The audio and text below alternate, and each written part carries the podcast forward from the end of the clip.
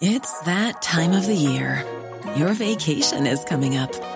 You can already hear the beach waves, feel the warm breeze, relax, and think about work.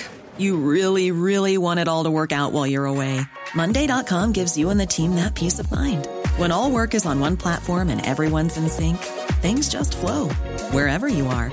Tap the banner to go to Monday.com.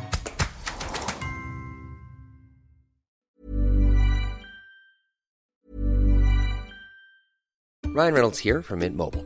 With the price of just about everything going up during inflation, we thought we'd bring our prices down. So to help us, we brought in a reverse auctioneer, which is apparently a thing. Mint Mobile unlimited premium wireless. Ready to get 30, 30, bit to get 30, bit to get 20, 20, 20, bit to get 20, 20, bit to get 15, 15, 15, 15 just 15 bucks a month. So, Give it a try at mintmobile.com slash switch. $45 upfront for three months plus taxes and fees. Promo for new customers for limited time. Unlimited more than 40 gigabytes per month. Slows. Full terms at mintmobile.com. El subsecretario de Seguridad Pública, Ricardo Mejía, afirmó que las reacciones violentas de los grupos del crimen organizado se deben al debilitamiento que están experimentando. Es decir, vamos bien entonces. Juan Ibarrol, experto en seguridad y Fuerzas Armadas. Qué gusto saludarte esta mañana. Muy buenos días. ¿Cómo están? Muy buenos días, Lupita Sergio, para ustedes y para su auditorio. Gracias, Juan, por platicar con nosotros y ayudarnos a entender, pues, estas declaraciones de los eh, de, de, las autoridades que están encargadas de la seguridad y la protección ciudadana. ¿Tú cómo ves esto? Vamos por buen camino. Estas reacciones que hemos visto tan tremendas que sí, eh, pues, eh, siembran el, el, miedo y el terror, eh, que a lo mejor no son eh, actos terroristas, pero que sí nos siembran el terror a los ciudadanos. Vamos por buen camino cuando las autoridades dicen que estos actos, estas reacciones son por el debilitamiento que están experimentando? Mira, evidentemente como ciudadanos no no hay una percepción de que vamos por un buen camino, porque al final de cuentas seguimos viviendo y sufriendo, quizá en carne propia eh, algunos, pero otros sí. Y, a lo mejor no vivir en carne propia lo de la semana pasada, eh, desde el punto de vista de que, de, que fue muy específico, fueron muy muy focalizados los hechos. Eh, y evidentemente el país completo pues no está así, es decir, no no no tenemos al país incendiado completamente, aún y a pesar de lo que estamos viendo.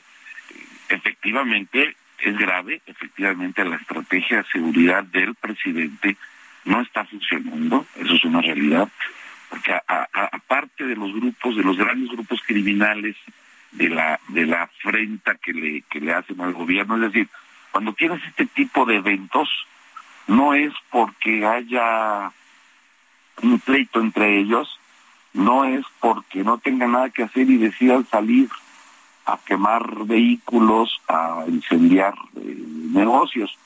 No, es, un, es, una afrenta eh, que le dan al gobierno en función de que saben que pueden vulnerar ciertas áreas, ciertos lugares, porque simple y sencillamente no van a tener una respuesta, por ejemplo, de la policía municipal o de la policía estatal.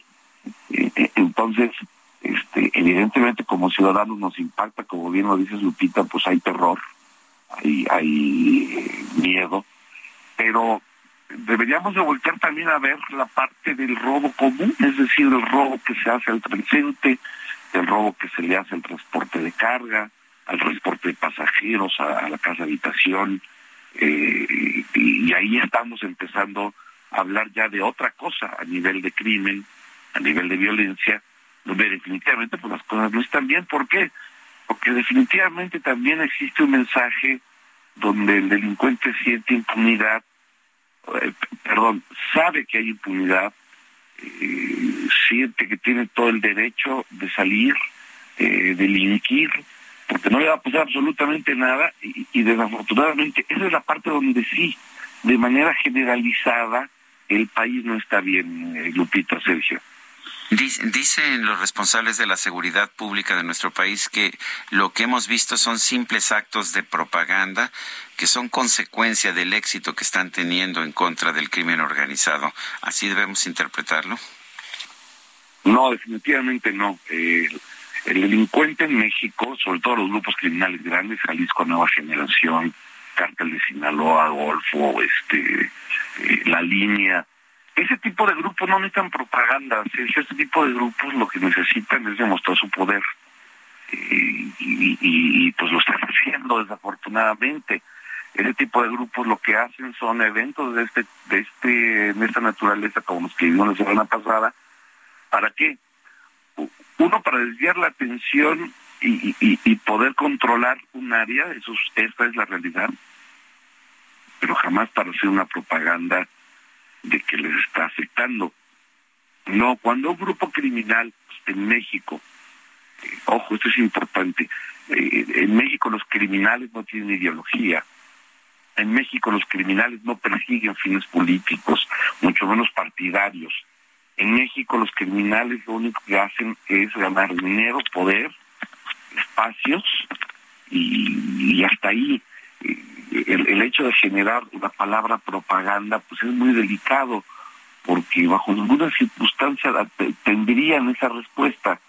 Es decir, en el momento en que el delincuente vea que hay persecución del delito en este país, que hay procuración de justicia, que, funcionan bien los ministerios públicos, los jueces, el Poder Judicial, eh, que, la, legislación en contra de ellos eh, verdaderamente los va a afectar, quizás hay otra cosa. Pero ellos no están sintiendo eso, Sergio, ellos lo que están sintiendo es de que tienen impunidad para actuar, de que existe un discurso de abrazos no balazos, de que existe un discurso donde el, el líder máximo de este país les dice que son seres humanos al igual que la gente buena y, que hay que proteger a todos. Creo, que básicamente vienen por ahí, por ese discurso, no tanto por la estrategia. La estrategia la tienen, eh, Lupita Sergio, las Fuerzas Armadas están haciendo cosas verdaderamente notables. Este, no es suficiente, en eso estoy claro, pero que están haciendo cosas, están haciendo, pero si por el otro lado tienes el discurso, insisto, del presidente, donde habla de este tipo de cosas, este, no necesitan propaganda entonces los, los delincuentes ellos. Juan, hablando de, los militares, del trabajo que están haciendo en este país, el presidente de la República eh, ha señalado y, sobre esta eh, pues eh, desaparición de la Guardia Nacional y entregar a las Fuerzas Armadas el control del aparato del Estado. Ayer Porfirio Muñoz Ledo sacaba un comunicado en este sentido, criticaba, por supuesto, esta situación y decía nuestros heroicos soldados y marinos no son corcholatas al servicio de caciques tropicales. ¿Cómo ves tú esta declaración? ¿Cómo ves tú esta situación eh, del, presidente sobre pues eh, la Guardia Nacional y ceder, ceder y que haya más militarización? ¿Tú lo ves así?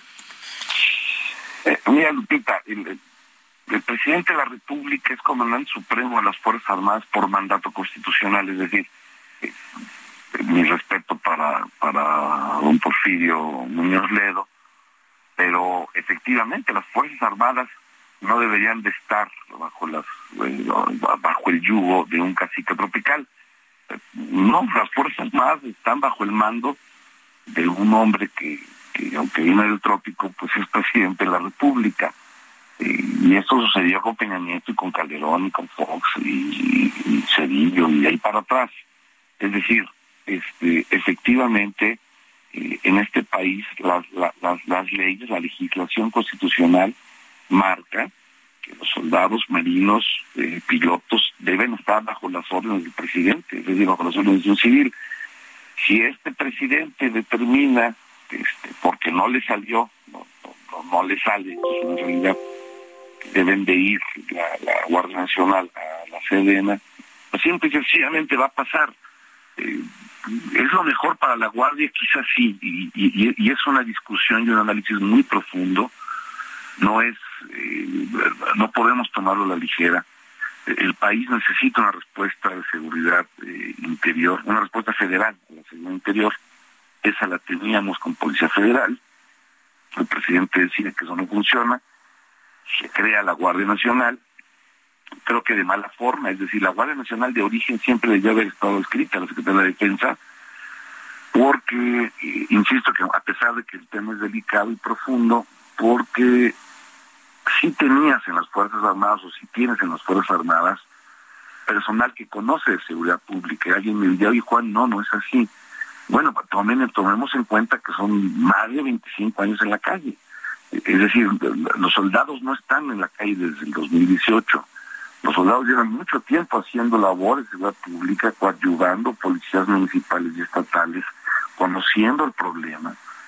Y eh, esta creación de la Guardia, que no fue motivada por, el ejército o por la Marina, fue una decisión del presidente, eh, una, confusión en sus formas de entender cómo deben de ser las cosas, y esto lo digo con toda responsabilidad, pero ya tenemos la guardia, y la guardia estaba funcionando.